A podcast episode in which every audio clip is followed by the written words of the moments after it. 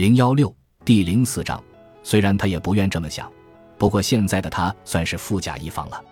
如果他能够活着把汗血宝马送到西安城的话，如果他能够妥善处理好这匹马的话，沈泰的家庭一向是温馨和睦的。不过，父亲沈高长期率兵打仗，是一名优秀的将军，却不适合朝堂里那种风云诡谲的氛围。他的长兄倒是很适合在朝廷里为官。可今晚上，沈泰压根不愿意想到沈柳。不经意间，他的思绪又回到了守在门外的女子身上。这样的守护对他的安睡没半点作用。外面走廊上，侍从把托盘递给他。他们已经习惯了身份显赫的公子哥出门带着贴身侍女，甚至还有专门侍寝的。而想到这里，让沈泰很不舒服。他不是那种纨绔子弟。而几天之前，另一名女看林。魏苏口里的冒名者和周岩也是在这里住宿的，这就是世事无常，就像一句对仗工整的诗，只是内容会让人黯然神伤。生活并不是一首诗啊！沈泰想着周岩那个脾气温和、总是带着笑容的朋友，西出铁门关，却永远无法再回故土。西出铁门无故人啊！对沈泰而言，铁门关西从此有一名长眠的故友了。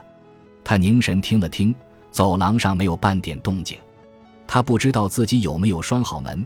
这两年中，拴门完全是一件不必要的事情。他也有两年多没有跟一个女人离得如此近了。在这黑暗寂静的房间里，难免滋生一些奇特的欲望。沈泰发现自己不由自主地在描绘她的形貌：瓜子脸，不大不小的嘴，柳眉之下那双警惕的眼睛。她的眉毛没有画过，在新安城里。画眉是一种时尚，至少在两年前是如此。时尚总是会变的。魏苏身形纤细，动作敏捷，让沈泰印象最深刻的是他那乌黑的头发。第一次见到他时，他的头发披散着，在清晨的风中微微飘动。他的头发引起了他太多的遐思。沈泰的思绪在回忆的长河里飘荡，想起了春雨那同样披散着的金色长发，很意外。这两个女人的形象没有半点相似之处，却让他胡乱地联想到了一起。因为林峰告诉他的消息，他突然记起了那名集三千宠爱于一身的珍妃，皇帝陛下最宠爱的女人。曾经有一次，他近距离看到过文谦。那是一个春天的下午，在长湖院里，她的美丽令阳光都为之失色。文谦微笑着骑在马背上，那倾国倾城的笑容。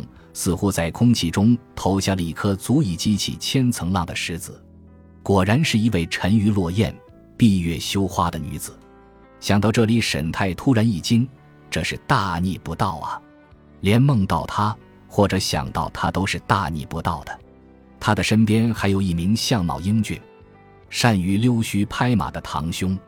今天林峰也提到他的名字了。新任的帝国相国，一人之下，万人之上。对天下男子而言，真是一名棘手的情敌。但凡沈泰有半点聪明才智，懂得明哲保身，那么他就该停止对春雨的思念，不要再去想他的气息、肌肤还有声音，还有在新安城里销魂的回忆。可惜，停止思念谈何容易？春雨来自汗血宝马的故乡，遥远的西域塞达，他就和天马一样，容易勾起人的欲望。也和天马一样珍贵无比。沈泰似乎进入了另一个世界，一个男人、女人和欲望的世界。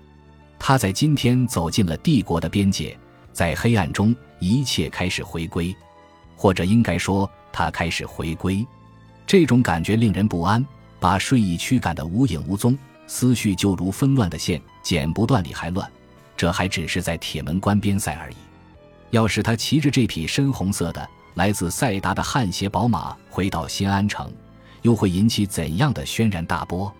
沈泰躁动的翻身，听到床榻和床柱发出滋滋的响声。他真希望这间屋能有个窗户，他就可以站在床边，呼吸下新鲜的空气，抬头看着满天繁星，在夜空中找寻平衡的答案。天地之理，当有共通之处。尘世间的生活或许只是九重天阙的一抹投影，在这间斗室里，他觉得烦闷。像只无所适从的困兽。在他得知汗血宝马的消息之前，有人想要杀死他，这是为什么？为什么有人会想要他的命？突然，他坐起身来，睡意一下子消失得无影无踪。你要是睡不着，我可以给你送点水或者酒进来。魏苏的听力非常好，而且他肯定也没有睡着。你是一名护卫，不是婢女。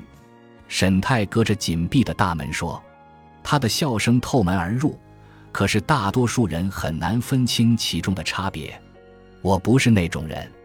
那好吧，真叫人感激不尽。我回头该给祖宗烧高香了。老天爷呀，这叫怎么回事？快睡吧。沈泰说。我们明天一大早就得赶路，他又是一阵轻笑。我倒是没问题，魏苏说。不过，要是您今晚害怕的没法入睡，明天肯定会耽误行程。沈太真不知道怎么回答了。沉默持续着，但沈太敏锐地感觉到他仍然在门外。过了好一会儿，他又开口说：“我刚才言辞冒犯，请原谅。不过，你有考虑过拒绝公主的厚赐吗？”这个问题他已经考虑三天了，可仍然没有个明确的答案。我不能拒绝，沈泰最终只能如此回答。隔着一扇门谈话很奇怪的，如果隔墙有耳，那也太方便偷听的人了。虽然沈泰认为不太可能，这是来自皇家的厚赐，无法拒绝。我倒没考虑这个，只是觉得这份厚赐可能会让你送命。我也知道啊。沈太说：“这种礼物也太可怕了点。”他的声音里带着些稚气，有种为他打抱不平的感觉。他的话没错，不过公主殿下可能压根没想到这一点。他们对平衡和中庸之道太不了解。魏苏的声音又从走廊传来：“他是一名看林武士，平衡之道是看林武士的信条之一。你是直塔古人，不？”我指的是天界，哪都一样。他想了想，可能作为天界的成员，就意味着你不会去想这些。又是一阵沉默，他能感觉到魏苏在思考。过了半晌，他开口：“据我们所知，新安城里的陛下乃天选之子，上承天命，下御宇内，而天道的平衡与人间相对应，否则帝国将会灭亡。难道不是？这也是他的信条。”就在片刻之前，在西安城北里会有一些青楼女子，数量不多，但肯定有，在酒醉或者欢爱过后会说这么些话。可沈泰没想到，在一名看林护卫的口中也能听到，他只能简单的回答：“我不是说天界的人不懂平衡之道，而是觉得他们的想法可能跟我们不同。一个住在日格尔的公主或者国王，怎么能体会得到普通人的想法呢？”他们也无法想象一个平民在接受了如此奢侈的礼物后会发生什么，在他们的生活中根本没机会想到这些。原来如此，他等了半晌，又听到他开口：“好吧，这么说，天界关心的只是送礼，而不是收礼的人。”沈太点点头，突然意识到他在门外看不到。睡觉吧，他有点突兀的又说了一遍。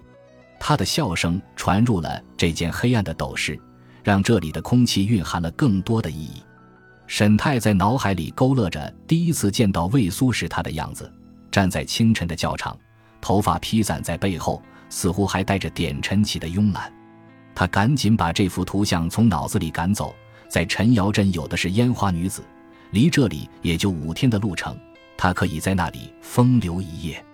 如果他们赶得快的话。或许只要四天，他又躺了下来，枕头很硬，硌得头难受。这时候门开了，沈太一惊，立刻坐起身来，抓过被子裹住身体。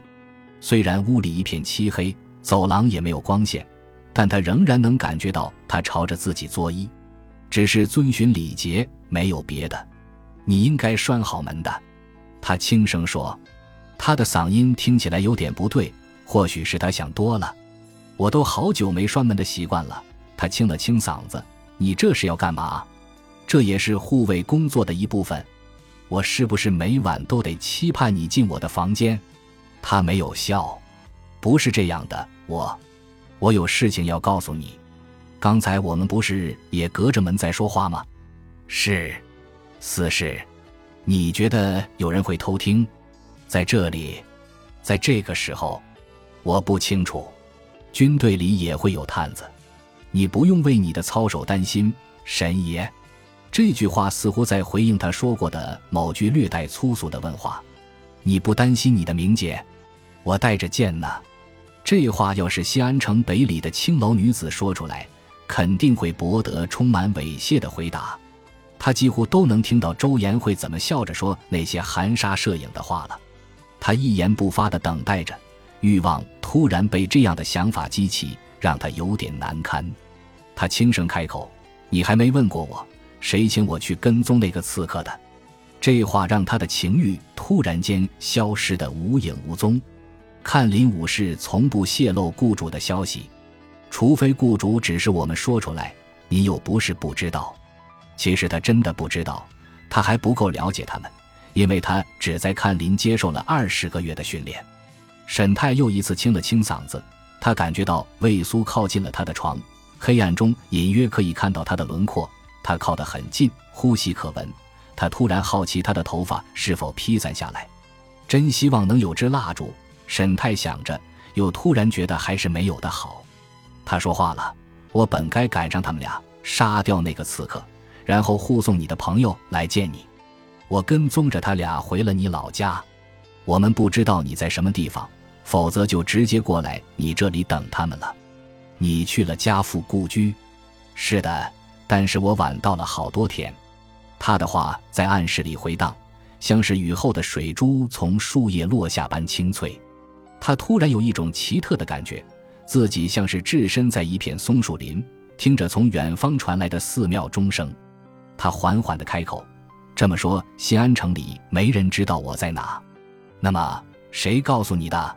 令堂还有令弟，不是神柳说的，他没在家。